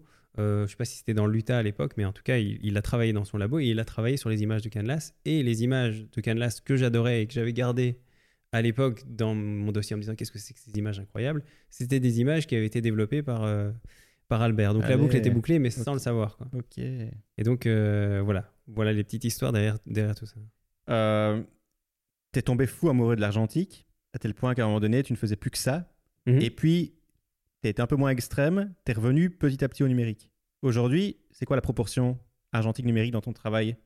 C'est énorme la quantité de numérique. Euh, Alors, mon cœur va toujours du côté de l'argentique. C'est-à-dire que c'est par souci de pragmatisme que je choisis le numérique. Pas simplement parce que mes clients entendent ça, mais parce que la plupart du temps, je travaille en équipe actuellement. Et donc, euh, le gros avantage de euh, du numérique, c'est de mettre l'appareil au milieu et c'est vraiment comme un, Zoom ou une conférence ou un, enfin, un truc qui devient circulaire. Quoi. Chacun discute, chacun donne son avis, on construit l'image, il y a quelqu'un qui vient euh, déplacer un objet. Et donc on travaille comme ça et j'adore ce travail en équipe. Et donc si le but est de travailler en équipe, le numérique est le meilleur outil qui existe pour ça. Et je vais vraiment à fond dans ce domaine-là. Donc j'éclaire selon ça, je, je, relie à l'ordinateur pour que tout le monde voit les mêmes choses en, même temps, je travaille avec des directeurs artistiques qui donnent leur avis sur la construction de l'image, etc. Donc, euh, effectivement, euh, le numérique m'aide vachement pour ça et beaucoup de projets sur lesquels je travaille actuellement euh, sont avec cette contrainte-là, de travailler en, équipe. Quoi. Donc, pour ça qu'aujourd'hui, beaucoup de projets sont en numérique. Mais par contre, quand je travaille sur un projet plus égoïste, ce que je définis comme égoïste, c'est-à-dire ma vision sur un, sujet précis. Par exemple, un backstage, euh, comme j'ai fait dernièrement pour Stromae. Euh, là, c'est moi seul et qu'est-ce que, comment je vois les choses. Euh, si je me balade dans un univers, là, j'utilise l'argentique. Mais c'est pas souvent le cas parce que c'est quand même des commandes de luxe et qu'aujourd'hui, je travaille beaucoup aussi pour la pub et que dans la pub, c'est bien d'avoir un regard et un écran. Donc, euh, mais après, il y a des, des, même des gens en pub qui me font confiance sur de l'argentique et du coup, euh, j'y vais comme ça. Mais la vraie distinction entre les deux, c'est est-ce que c'est un travail égoïste ou un travail collaboratif? Égoïste dans le sens où individuel, mon regard, mon tout, ouais. Et euh, c'est c'est plus rare, mais aussi parce que j'aime de plus en plus travailler en équipe, hein, pas parce qu'on ne me fait pas confiance sur ces critères-là. Si je voulais défendre ça, je le ferais à fond. Mais donc effectivement, il y a eu un petit va-et-vient à une époque où je faisais que de l'argentique, mais aussi parce que je travaillais exclusivement en mariage et qu'en mariage, j'avais cette approche un peu plus égoïste. Euh... C'était aussi un, outil marketing de vente. Tu te oui, définissais comme le photographe mariage en argentique. Oui, et du coup, euh, c'était, c'était, voilà, comme je le disais tout à l'heure aussi, l'intention, c'était l'intention qui était première, mais je savais aussi que être différent des autres euh, était utile euh, en termes de marketing. Quoi. Du coup, tu... parlons un peu de tes débuts. Enfin, c'est pas tant les débuts qui m'intéressent, mais c'est plutôt la transition. Tu as, commencé, tu as été des euh, photographes de mariage, euh, fut un temps, donc c'était début des années 2010, fin, fin 2000, euh, début, 2010, ouais, vers ces eaux-là. Ouais, 2010. puis, puis tu t'es diversifié. Là, tu fais ce que tu fais aujourd'hui, du backstage. Est-ce que la transition a été facile? Et je te parle pas, je te demande pas ça d'un point de vue technique ou connaissance, parce que pour, moi, ça ne devrait pas être une barrière, ça. On peut tout à fait euh, changer, changer de carrière, se reprofessionnaliser et pas avoir les connaissances, il suffit d'apprendre. Donc, la facilité, je ne la demande pas d'un point de vue connaissance et d'un point de vue technique, je la demande plus d'un point de vue euh, crédibilité. Comment mmh. est-ce que tu as débarqué dans un nouveau monde en disant, voilà, maintenant, euh, je suis plus photographe de mariage, je suis photographe de backstage. Les débuts, comment c'était quoi? Ça se, passe, ça se, passe rarement comme ça. Hein. La transition se fait rarement d'un seul coup. Euh, ça peut arriver, mais moi je considère en général que tout objectif nécessite euh, un investissement. Euh, comme c'est comme un transfert d'énergie, si on veut. et je sais qu'il y a trois sources, enfin, dans, dans mon activité, j'ai identifié trois sources d'énergie potentielle que je peux mettre dans mon activité énergie financière, énergie artistique et énergie humaine. Ça veut dire que si je veux débarquer dans un nouveau domaine, je peux y mettre de l'argent pour aller chercher les clients et faire, de la prospection, par exemple. Euh, je peux mettre de l'énergie artistique, me constituer un portfolio. Ou je peux euh, mettre de l'énergie humaine, essayer de me établir un réseau. Et donc, ça va se faire progressivement. Plus j'ai de moyens financiers, moins ça va me demander d'énergie sur les autres critères. Euh, plus j'ai de moyens humains, un réseau intéressant, etc., moins les autres critères vont être importants, etc. Et donc, c'est un peu un cercle vertueux comme ça. Et plus on met d'énergie, plus ça va vite. Euh, si on a 500 000 balles, on peut y arriver en un an. Si on a très peu d'argent, il va falloir y mettre beaucoup d'énergie. Et puis si on a peu de temps, enfin voilà, c'est un truc un peu à, arbitrer pour soi-même. Et donc, moi, la transition s'est faite, euh, si on veut résumer les choses, en trois ans, on va dire. J'ai investi beaucoup d'argent. Euh, souvent, je, le fais comme ça. En tout cas, quand je vais dans un nouveau domaine, j'investis en général au minimum la moitié de ce que je gagne sur une année dans la transition. Donc en com, enfin, comme enfin, je suis quand même dans mon activité, euh, on va dire que je joue pas petit. C'est-à-dire qu'en général, euh, je fais tapis très régulièrement et j'ai pas peur de faire tapis. Euh, ça définit ma manière de faire aussi. C'est parfois un peu risqué, mais là, dans ce cas-là, je me suis pas dit je vais faire la transition d'un coup, mais à partir du moment où c'est mon objectif, je mets les moyens pour m'orienter vers ça. Et ces moyens, ils représentaient quoi? Pas, pas d'un point de vue financier, mais c'était quel genre de moyens que tu mettais à disposition? Euh, alors pour cette transition-là, j'ai déjà commencé par changer euh, tout, tout ce qui était présent sur mon site, enlever toutes les images de mariage, euh, ou en tout cas ne garder qu'une partie qui pourrait correspondre à un autre domaine et progressivement faire la transition. Donc ça, c'est un investissement qu'on pourrait identifier comme un investissement artistique dans le sens où mon portfolio a été adapté. J'ai aussi réalisé un portfolio papier, t'en parlais tout à l'heure. Yes. voilà un petit, un petit livret pour ceux qui regardent la vidéo, mais un petit livret qui montre ce que je fais. Euh, et ça, ça a été un investissement artistique, le portfolio, un investissement de réseau, puisque j'ai dû l'envoyer à, des contacts potentiels et faire de la prospection concrètement et un investissement financier parce que ça a coûté quand même 7000 balles d'imprimer ce, portfolio et puis de le diffuser, etc. Mais donc, euh, il y a ça comme investissement et puis c'est une transition lente. Hein, donc, euh, il y a des années, enfin, j'ai commencé progressivement à faire de moins en moins de mariages. Puis j'ai eu la chance aussi de rencontrer des gens qui en pub m'ont fait confiance sur base d'images qu'ils avaient vues en mariage. Mmh. Et ça, je pense que c'est aussi un, bon message pour défendre sa propre vision en mariage. La plupart des photographes qui font du mariage vont dire n'essaye pas de faire un autre domaine. Et je pense que c'est mon point de vue aussi. C'est-à-dire, adresse-toi toujours à une niche et n'essaye pas de convaincre des gens qui font de la pub avec des images de mariage. Sauf que si tu as une vision suffisamment forte et suffisamment différenciante, elle va passer au-delà du sujet que tu défends. Euh, et donc, euh, j'ai une, agence de com, une des plus grosses agences de com euh, mondiales, enfin TBWA, qui est une très grosse agence de com, qui m'a donné euh, une grosse mission il y a une dizaine d'années euh, pour reproduire une image euh, qui était une image qu'ils avaient vue sur un mariage, enfin, que j'avais faite sur un mariage, mais qu'ils voulaient pour un de leurs clients. Et donc on est parti de cette image pour construire la campagne de pub. Et donc ça, donne un exemple, mais c'est plutôt une anomalie en fait, ce truc-là, hein, de, un client qui te contacte parce qu'il a vu une image dans un autre domaine. Globalement, les gens achètent ce qu'ils ont vu. Mais donc progressivement, j'ai fait cette transition comme ça. C'est difficile à décrire à partir de la fin parce que ça paraît être une évidence alors qu'on tâtonne beaucoup. Comme je le disais tout à l'heure, on échoue euh, et on ne sait pas si ça va marcher. Et de temps en temps, j'ai fait des investissements qui n'ont pas marché non plus. Hein. C'est pas. Mais est-ce que tu as fait euh... Tu dis que tu y as été crescendo. Est-ce que c'était délibéré pour finalement limiter les risques aussi? Tu aurais pu tout à fait te dire moi, j'en ai ras-le-bol du mariage, je, fais autre chose. Euh, là, tu as, limité les risques financiers aussi. C'est-à-dire que le, fait d'y aller, euh, d'étaler ça en trois ans, d'y aller crescendo, ça t'a permis de peut-être déjà pas voir de baisse de chiffre d'affaires. Oui, bah après, ça c'est toujours un truc un peu arbitré. Moi, je pense que, comme je le disais tout à l'heure, sur les, les, trois sources d'investissement euh, financier, artistique et humain, si tu arrêtes de faire un domaine, comme tu le disais, hein, pour faire une transition nette, si tu arrêtes de le faire, il faut être conscient que ça va couper toutes tes ressources financières et que du coup, il faut y aller à fond du côté du temps et de l'énergie que tu vas y mettre. Ça veut dire qu'il va falloir... Euh, et ça peut marcher. Hein. Moi, concrètement, je sais que quand j'ai... Euh, par exemple, pendant le Covid, j'ai des clients que j'avais avant qui représentaient beaucoup de mon chiffre d'affaires qui n'étaient plus là. On pourrait croire que je vais me planter, mais en fait, toute cette énergie que je mettais pour eux, je l'ai mis dans, dans, autre chose et finalement mon chiffre s'est stabilisé. Mmh. Donc je suis assez persuadé que si on met les ressources et si on est conscient qu'on a différentes sources de enfin, sources de d'investissement potentiel dans son entreprise, si on met les ressources qu'on a besoin, on peut faire cette transition, mais c'est assez difficile à définir parce que ça dépend de chacun en fait. Toi tu le feras peut-être d'une certaine manière, moi d'une autre manière. Mais il y a aussi cet, cet élément-là que j'ai pas évoqué, c'est que je travaillais sur des mariages, sur des mariages de plus en plus haut de gamme, et j'ai rencontré un organisateur d'événements sur un mariage j'ai l'habitude de dire, et c'est assez bizarre, que je shootais les mariages comme un décorateur d'une certaine manière. C'est-à-dire que ce qui m'intéressait, comme je le disais dans tout ce que je dis depuis le début, ce qui m'intéressait au fond, c'était presque la déco du mariage, ou en tout cas le côté parfait. Les... Je photographiais ça presque comme un objet, si on veut. Euh, et donc, c'est assez logique que j'ai attiré l'attention des décorateurs qui étaient derrière les mariages, et j'ai commencé à travailler pour des décorateurs ou des organisateurs d'événements qui géraient la déco euh, derrière un événement, derrière des mariages. En fait, concrètement, un wedding planner m'a demandé de commencer à travailler. Il m'avait rencontré sur un mariage où je bossais pour les mariés. Il m'a demandé de shooter tout, toutes les fêtes euh, qu'il faisait sur l'année. Donc ça aussi, ça m'a aidé à faire la transition. Parce que c'était vraiment le, la demande parfaite entre les, euh, entre les clients mariage et euh, les clients artisans. C'est ça. Euh, tu viens plus ou moins de, de le mentionner, Admimo. tu t'es diversifié aussi récemment. Mmh. Ton activité, tu as une nouvelle activité qui est la formation, tu as lancé la Ferrier Academy. Euh, tu l'as créée justement au début du Covid.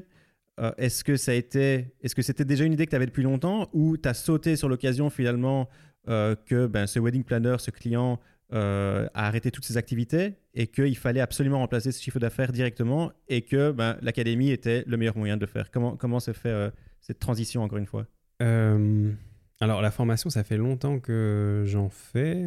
On va dire que depuis, euh, bah, depuis que j'ai fait cette euh, transition moi-même vers l'argentique et que je me suis formé euh, aux États-Unis, etc., bah, j'ai vraiment orienté mon approche vers la formation aussi parce que bah, je pense que c'est quelque chose qui me plaît aussi de pouvoir transmettre, etc. Donc c'est quelque chose qui est en fond depuis tout le temps et depuis quelques années, j'attends que les moyens technologiques permettent certaines choses.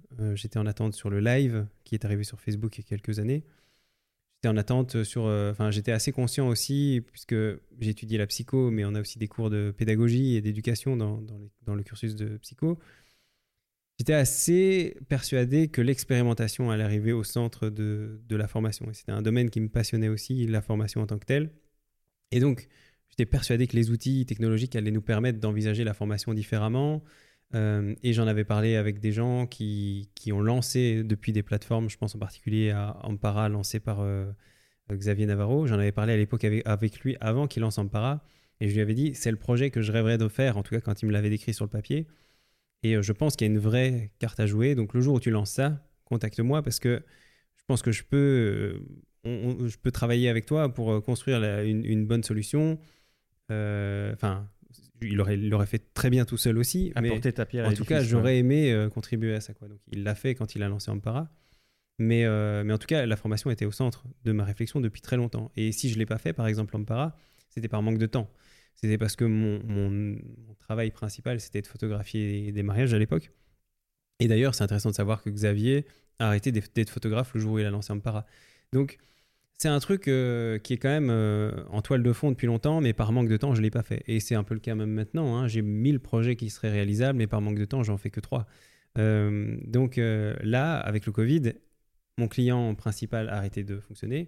Donc je me suis lancé dans la formation parce que bah, c'était une source de revenus qui apparaissait, mais surtout, je pense, parce que je me suis dit, bah, qu'est-ce que je fais de mon temps? Mmh. Euh, qu'est-ce que je fais de mes journées sans, routine? Et une des premières routines que j'ai mises en place dans, cette, dans ce vide intersidéral qu'elle a cette année euh, Covid, euh, la première routine, c'était d'envoyer un email chaque matin à une audience et, de le faire avec, en essayant d'y mettre chaque fois une idée clé, quelque chose qui aide les gens. Après, évidemment, on fait pas ça dans le vide et j'espérais avoir un retour sur investissement, investissement, mais quand je fais le compte sur l'année, par rapport à tout le temps que j'ai investi, je pense pas l'avoir fait par, euh, par calcul, tu vois. Enfin, bien sûr, évidemment, il y a toujours, et on le sait tous, hein, quand on s'inscrit à une newsletter ou un truc comme ça, il y a toujours un moment on essaye de nous vendre une formation et ça me semble assez légitime. Mais ce qui m'a motivé à la base, c'était purement égoïste. C'était l'idée de me créer une routine, de me créer une certaine hygiène. Et même aujourd'hui, que mon activité a repris, a repris un peu avec euh, la fin de. Enfin, en tout cas, avec certaines choses qui rouvrent. Euh, je me dis que je vais continuer cet email quotidien, quitte à ne rien vendre, mais juste parce que je pense que c'est sain pour moi de me poser ces questions tous les jours et tous les jours, et je me rends compte de ce que ça apporte aussi à certaines personnes que je, que je, enfin, qui me suivent quoi là-dessus. C'est, tu parles de routine et, je pense que qu'elle est saine. Enfin, moi, je te lis tous les jours depuis. Je me suis inscrit, ouais, au, plus ou moins quand tu as commencé ça. Je pense que je me suis inscrit au mois de mai, quelque chose comme ça, mai 2020. Et, c'est vrai que les sujets que tu traites sont passionnants. Et parmi les sujets que tu traites, ben, ça parle beaucoup de motivation, de développement personnel. Euh, on sent que c'est vraiment des sujets qui t'attirent et, qui t'intéressent. Euh, mais c'est quoi exactement ton rapport, toi, Michael Ferrir, avec le développement personnel, avec ces thématiques de développement personnel, de motivation?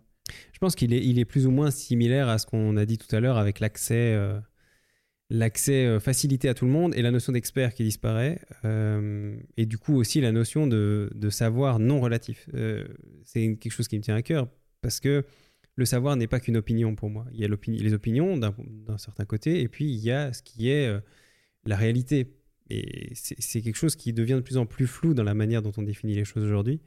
tout ça pour dire qu'aujourd'hui, évidemment, le développement personnel, il est partout, il est dévoyé la plupart du temps et il est utilisé à tout va. Euh, et parfois, à contresens, euh, on dit tout et son contraire. Euh, on utilise des terminologies qui ne sont pas utilisées dans le sens où elles devraient être. et du coup, cet accès, évidemment, au développement personnel, il est hyper positif pour moi. Le fait que tout le monde ait accès à des savoirs qui vont permettre de développer la confiance, de développer l'absence de culpabilité, de, dépasser des, des choses qui les limitent, etc. Tout ça est évidemment très bien. C'est bien d'avoir accès à tout ça. Mais je pense qu'aujourd'hui, comme pour tout, cet accès partout et ce dévoiement de, de, ces, de ces concepts, il est, il est problématique parce qu'il amène à banaliser et à, fausser le message qu'il y a derrière euh, ces, concepts-là. Est-ce que tu penses que de- le fait d'envoyer ces mails, ça t'aide aussi à ton propre développement personnel? Ou tu penses que tu as atteint un certain idéal de vie, un idéal professionnel, et que, euh, que là, tu es juste dans le partage de savoir? Mais je pense que c'est même. euh, c'est un peu. tu, posais la question de quelle était ma posture par rapport au développement personnel. Pour moi, la société actuelle ne manque pas de développement des personnes. C'est-à-dire que pour moi, nos égos sont déjà surdéveloppés. On est déjà énormément à revendiquer des, des, de- des droits, à euh, exprimer ce qu'on veut, etc. Pour moi, la société, si elle manque de quelque chose, c'est pas de développement personnel. Évidemment, c'est ce qu'on nous vend partout parce que euh, c'est vendeur, parce que chacun veut parler de soi, parce que chacun veut se mettre en avant sur les réseaux sociaux, etc. Mais j'ai pas l'impression que notre société manque de ça.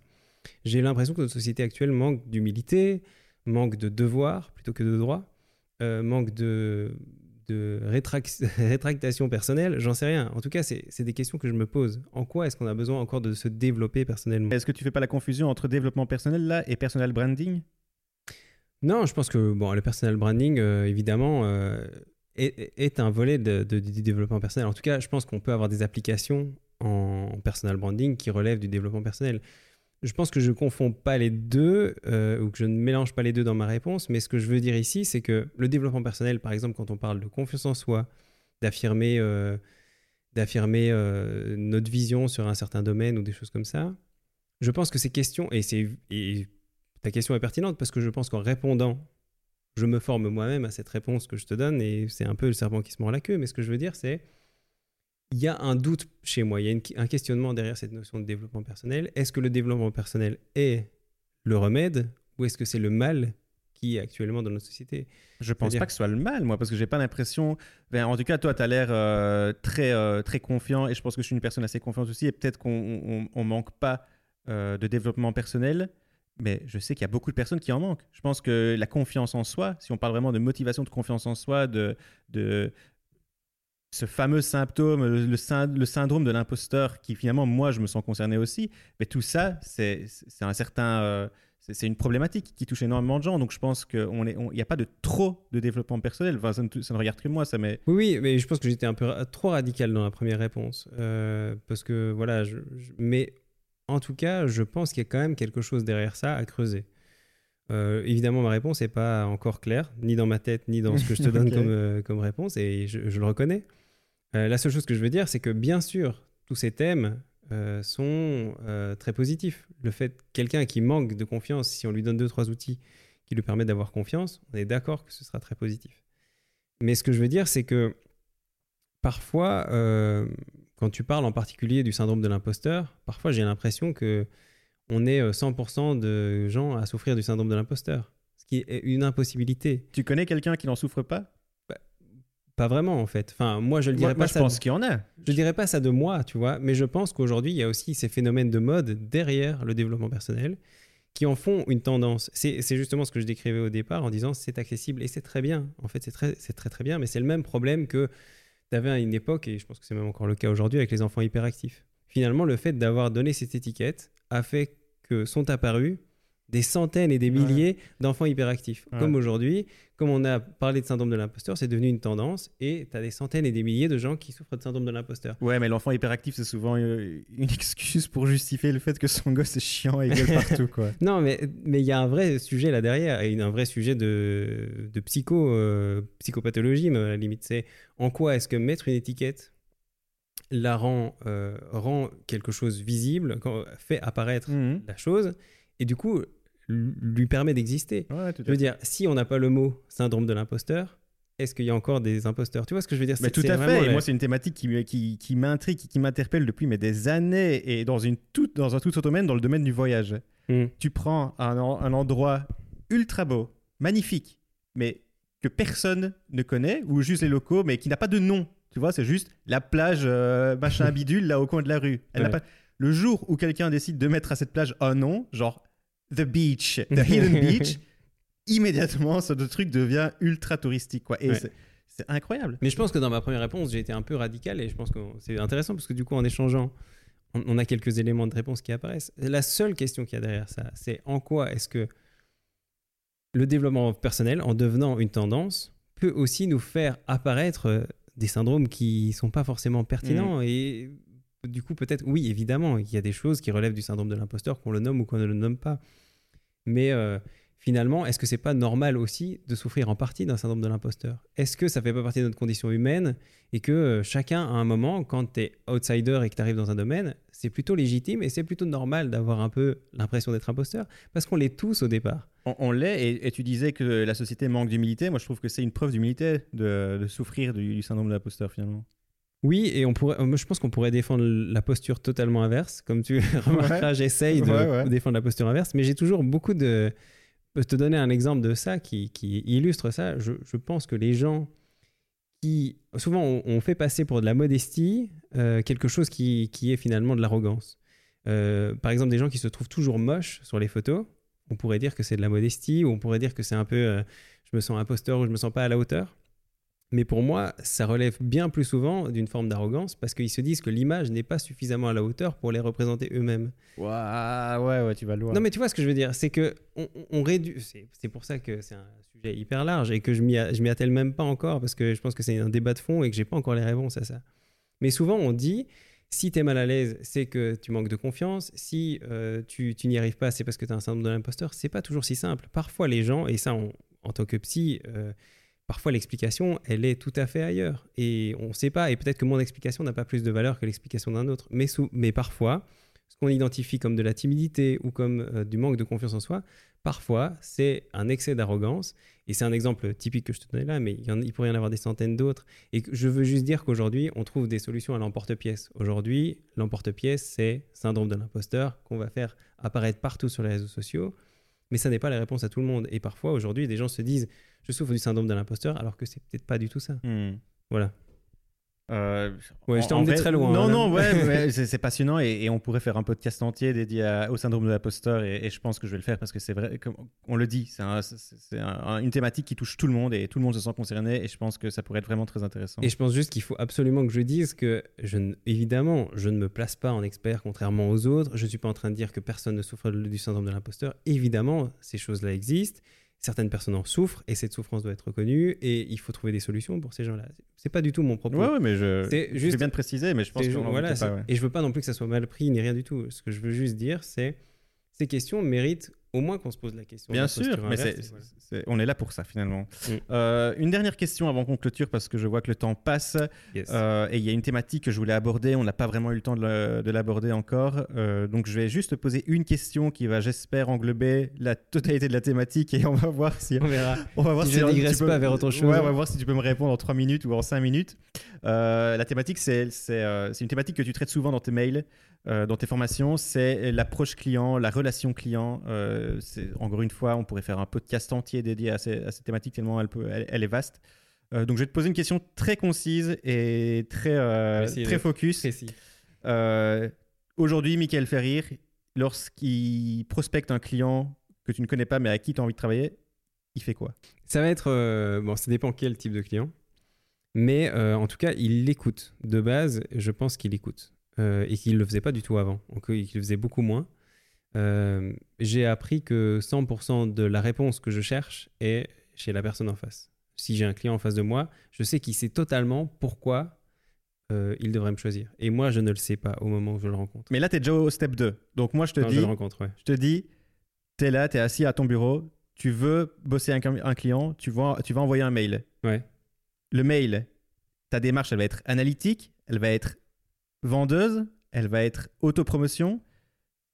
Mais en fait, à la, à la base, si je fais ça, je- je- j'espère juste avoir une rencontre pour pouvoir avoir accès à l'écoute.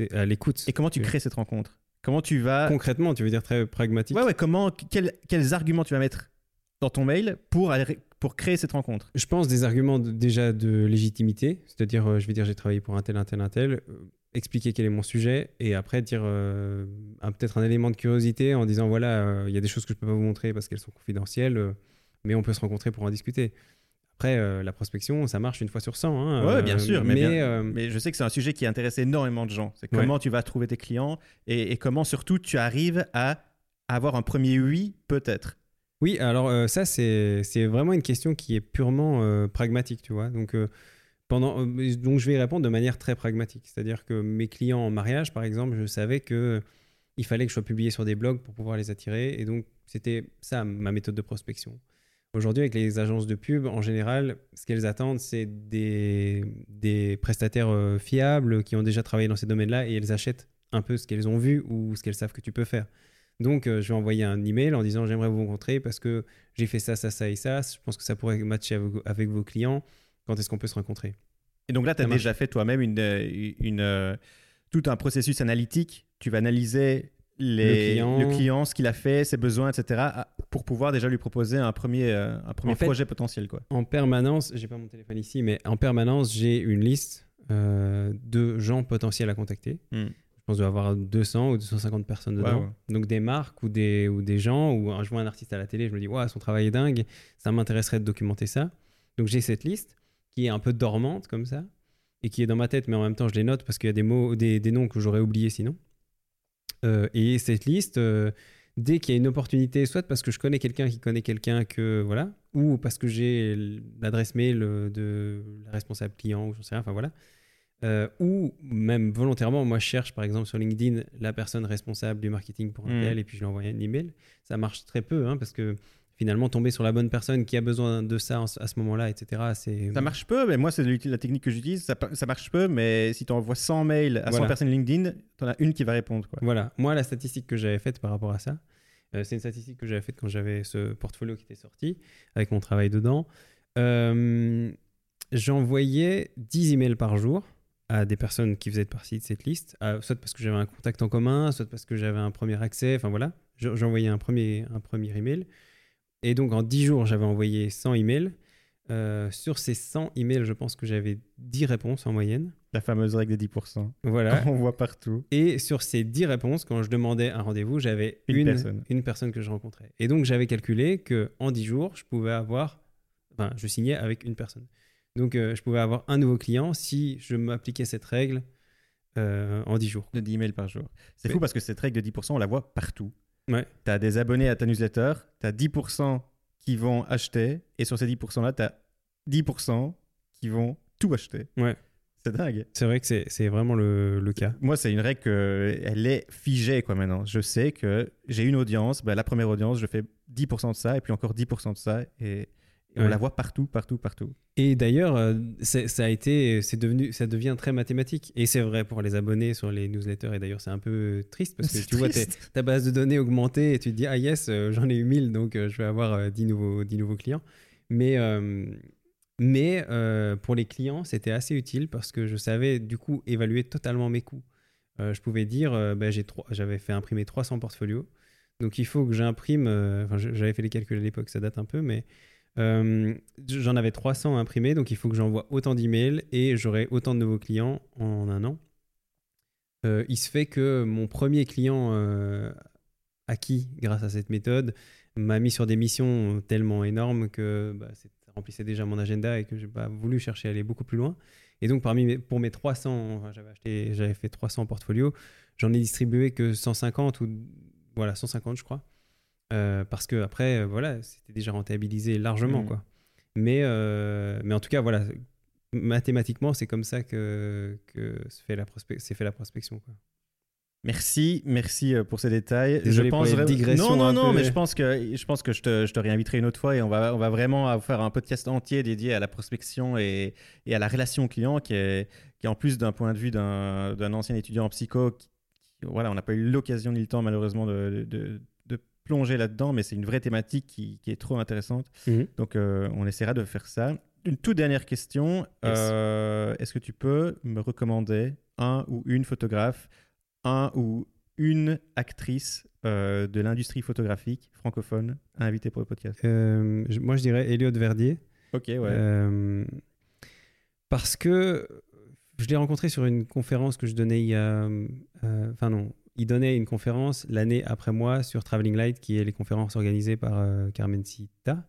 Donc, on ne donnait pas la conférence le- la même année, mais euh, les discussions que j'ai eues avec lui étaient intéressantes. Euh, lui, pour le coup, est photojournaliste à 100%. Il travaille à la chambre. Donc, vraiment, là encore plus extrême Ouais, que moi. Il fait des reportages dans des environnements passionnants aussi, sur des thématiques dingues, mais avec de la chambre, quoi. Donc, il fait des portraits de, pour, pour le monde aussi, euh, des portraits de, de célébrités et de, et de gens moins connus, mais, euh, mais en tout cas hyper intéressant, tant sur l'approche, euh, même si on est différent sur l'approche, euh, que sur les résultats. Euh, et puis quelqu'un d'hyper sympa et hyper accessible. euh, donc, Bah, euh, génial, ouais. c'est noté. Elliot Verdier. Euh, où est-ce qu'on peut te retrouver sur les réseaux, sur Internet, euh, ton travail? Où est-ce que les gens peuvent te retrouver? Euh, un peu, un peu partout. Euh, pas beaucoup sur Instagram parce que je suis pas un grand adepte de- d'Instagram, même s'il y a des comptes, hein, euh, donc on peut me suivre là-dessus, mais je vais pas être très régulier. C'est quoi C'est Michael Ferrir en un mot? Alors il y a Michael Ferrir et aujourd'hui j'ai, enfin c'était très compliqué de tout combiner parce qu'il y a des formations, il y a du travail pour des pour des campagnes de pub et puis il y a du travail pour des particuliers, etc. Donc j'ai créé Michael Ferrir qui est mon site avec mon approche, etc. michaelferrir.com. Euh, et puis j'ai créé deux entités qui sont Ferrir Studio qui regroupe des travaux collaboratifs euh, faits pour des clients et euh, Ferrir Academy qui est plutôt de l'ordre de la formation. Donc ça ferrir.studio et ferrir.academy. Euh, et le, Ferrir, F-E-R-I-R-E. Ouais, le plus simple, Le euh, plus du simple monde. possible. Euh, on essaie toujours de mettre 4 R euh, quelque part, mais Ouais. voilà, il en faut que 2 au total. Euh, mais donc voilà, on peut suivre là. Euh, Eh bien, parfait. Merci. Merci. Un tout, tout grand merci, euh, Michael. Eh bien, chers auditeurs, euh, merci d'avoir écouté ce nouvel épisode avec Michael Ferrir. J'espère qu'il vous a plu. Si c'est le cas, n'hésitez pas à laisser un avis positif sur Apple Podcast, un commentaire également. Et comme d'habitude, vous retrouvez les illustrations, euh, les images de Michael sur le site du podcast bluehour.club. Merci beaucoup et à très bientôt. Ciao. ciao.